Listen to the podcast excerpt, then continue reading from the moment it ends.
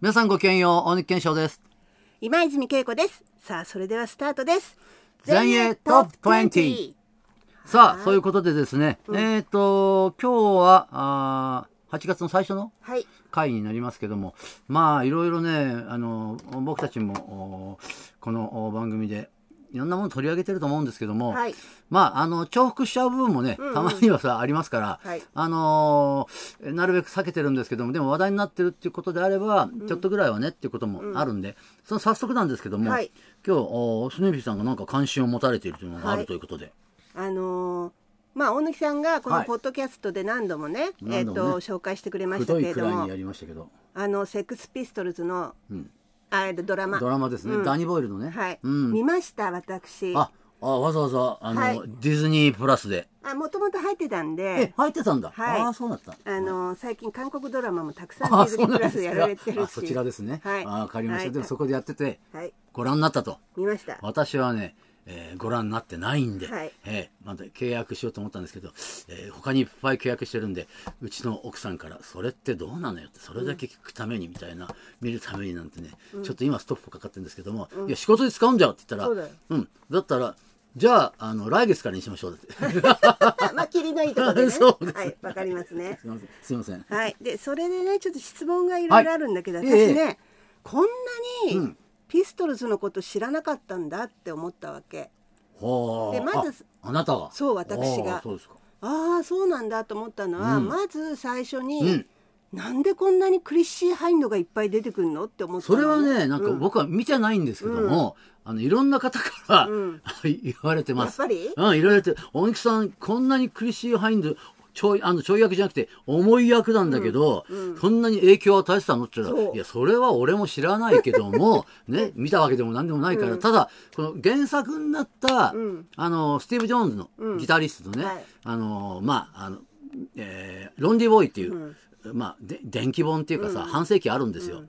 それの中にも出てくることは出てくるんだけど、うん。あの、なんか皆さんが言われてるようなシーンだとか、場面までは、そこまでは書いてなかったっていうような感じが、はい。あれを今クリッシー・ハインドが見たらなんか言うんじゃないかなってもしそうじゃなかったとしたらね。はい。ただ、まあ、それがびっくりしたのと、うん。やっぱり、まあ、スティーブ・ジョーンズのうん。サイドの,、うん。あのなんていうの物語だっていうのもよく分かったし、はい。あのジョン・ライドに至っては、はい。ジョニー・ロットに至っては、はいなんかちょっとちょっと間抜けなんだけど、うん。可愛い間抜け、うん。みたいな感じで描かれてるし。おとぼけさんみたいなね。そうそうおとぼけさんになってるし、でもそれが本人はうん。超気に入らないらしくて、ね。はい。えーだから裁判を起こすとか、うん、俺のたちの作った曲で俺がほとんど作った曲なんだから、あのかけちゃダメだとか、うんうん。流すなとか散々だから裁判に一回なって、うん負けた。世に負けましたね。はい。でもね分かる気がしたの見て。でもね別に嫌な印象じゃなかったんだけど、うん。だっておおむねなんか好評ですよね、うん。あの可愛い感じだったからね、でもいやーびっくり、でもクリシー・ハインドの,、そのすごいなんかね、うん。えーいろんなところに顔を出して、うん。えーまあ、ピストルズのあるようにまで、うん。えー影響させたっていうような部分が描かれてると。というまあ、はい。ダニー・ボイルの脚色もあると思うんですけども、うん。でもまあ全くの嘘じゃないっていうことは多分そのだから今スヌーピーが言ったように、うんうんえーご本人からなんかそのなんかねクレームっていうかさ、うん。そういうものが来てない現状のところね、うん。今までのところはないってことは、まあ、当然でも話題になってるわけだから、うん。一番最初に見てもおかしくない方だから、それで多分まあ何も言ってない、まあ、あるいは OK が出てるのかもしれないし、ということですよね。いやとにかくねあこんなにまあある種、ん。あの裏の、うん。ピストルズの裏の影の、うん。あの人なわけよ。はい、番長ですよね。うん、はっきり言えばね顔役ですよ。女番長みたいな感じで関わっているから、ねちょっとびっくりしたの、うん。最初クリッシークリッシーって言ってたからまさかなまさかなと思ったら、ん。そうだったし、まあ、確かにそういう部分もあったっていうふうに本にもうん。書いてあるね、うんなんかね。そうだったのね。うん。ここまで具体的じゃないけどもね。全然知らなかった、本だから誰と付き合ってるとか、うん。そういうようなことは、あの多少はあったけど、ん。あの映画みたいにちゃんとはなかったんで、まあそれはでもどっちにしても、えーまあな結局そういう部分はあのやっぱりあのあって、うん。えーまああのだからあの番組の一つのポイントにね、アクセントになってることは確かだと思うし、ただうちのね周りの人たちはねもううるさくてファッションが特にうるさい人がいっぱいいるんで、専門家が、なんかちょっと違うんじゃないかとかね、えーこの時代にこういうのなかったね勝手にこっちから後からやったやつを作ってんじゃないかとかね、まあいろいろなことがあるんですけども、時代交渉的にね、でもまあそれをまあいちいち取り上げてもしょうがないんで、それでまあただ思うのはこれってもともとセックスピストルズの物語では原作ではないわけですね。あのおもそもそもだからロンリーボーイだから、これで最初のタイトルはピストルだから。ただのピストルなんで、向こうでのタイトルは、ただ日本でやるときにセックスピストルズになっちゃってだから完全にセックスピストルズストーリーになってんだけど、セックスピストルズができるまでの話だったんですけども、まあでもそれだけだとやっぱりつまんないんで、やっぱりセックスピストルズになってからの話も多少だから出てきますよね。まあ、とにかくスティーブ・ジョーンズはややこしい、ややこしいよね。うんもういろんなこと。ここだなと思っちゃいやいやまあ実際でも、あの時代の70年代の中期ぐらいの例えばビデビッド・ボーイが、あ大人気で、クイーンなんかも出てきてっていう、そういうところではあの彼がだって当時一番好きなあのアーティストは何かって言ったらデビッド・ボーイ。あとはだからロキシーミュージックとクイーンが好きだったっていうことで、ライブも何回も見に行ってるって話だったし、だからそれはすごいなと思いましたよ。でもそんな人がセックスフェストでやるんだと。ね。うん。まあ、でまあいろいろあるけど、ん。一応あの来月から大貫さんもね あのディズニープラス入れてもらって。来月今月です。あ今月だ、うん今月。あのディズニープラス、一応7月はダメだったんで、8月には OK あららしいので、ははい。い、見てね。もう今はもう多分形的には多分見てると思いますけども ちょっと時差がありますけども、はい。すいません。どうも、はい。そんな感じでピストル、えー見たいと思います。はい。はい。でまああのーまあ、プリテンダーズの話、クえ。えリスチャードの話が出てきたけど、全英トップ20って、うん。1979年の10月に始まったんですけれども、ちょうどそのポリスとかね前特集したけど、プリテンダーズとかが出てきたはい。年で、はい。あとはブームタウンラッツがうん。のあの名曲はい「I I don't don't like like Monday Mondays」あれをがヒットした年であったとナンバーワンになった。っていう流れから、うん。なんだブームタウンラッツってそういえば2年前にねアルバム出してたねっていう。もうなんかねそうだったね、うん僕もちょっとネットの記事で見ましたけども、ねびはい。っくりしちゃったんだけれども、あの2020年うにん36年ぶりのはい。アルバムをね、うん。シティズンズ・オブ・ブームタウン・ラッツを出していますんで、ぜひ皆さん、ね、うん、チェックしてほしいし、なんと今年もう始まってるんだけれども、、はい。ろんなフうん。ェスとかに、うん。あの出る？出ている、えそうなの？うん。でなんかね9月3日にソウル公演があるんだけど、韓国。え？そう。ソウルってあ韓国の？そう。え9月に？そう9月3日。なんで日本来ないの？わかんないの。だって出てないよ日本は。ねねえ。発表されてないよね。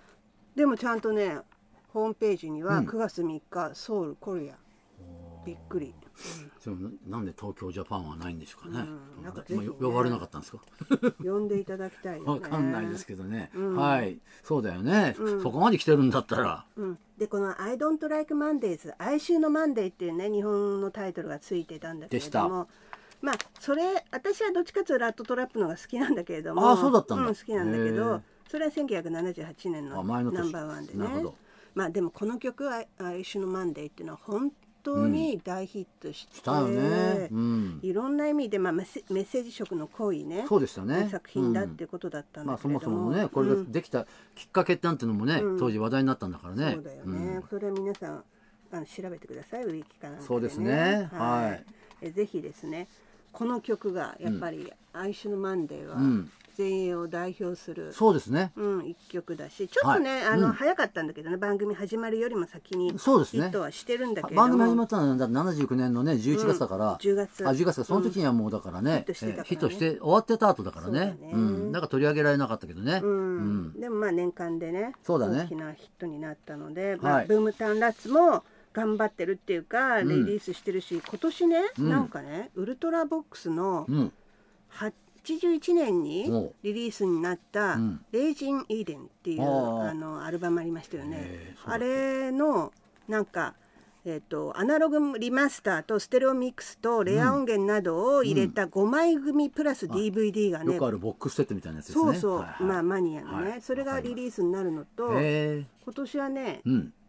UB40 が新曲「チャンピオン」をリリースしたじゃないですか。UB40 でもなんかメンバーなくなったの？ね。ああそうだったね。ねそうだったよね。でも来年アルバムをリリースするっていうこととか、うん。あの Q アンも92年のね「ウィッシュこのあロバートスミス。30周年記念エディションっていうのを、へえ。なんとロバート・スミス自身がリマスタリングしてあそうなんですか。出すんだって、だからみんなすごいよねまあ、ウィッシュはね結構人気のあるね、うん。あーアルバムだったけども、はい。でもまあそういうことがやっぱりね今こうやって昔のアーティスト、うん。30年ぶりとか40年ぶりとか、うん。まあ、そういうぶりでね、うんうん。いっぱいそのニュースが出てくる、うん。のはなんかまあ、えー時代だなと。逆に言うとね、で今そういうものを懐かしがっていいなと思ってる方が、まあ、例えば日本だとさなんかあの昭和歌謡とか、うんうん。そういうのが、まあ、一時一部でさあのシティ・ポップとか言って、うんうん。脚光浴びてね山下達郎君のあの新しいアルバムっていうか出た時に、あのいろんな人が取材で「今あのシティ・ポップについてどう思われますか?」って聞いて、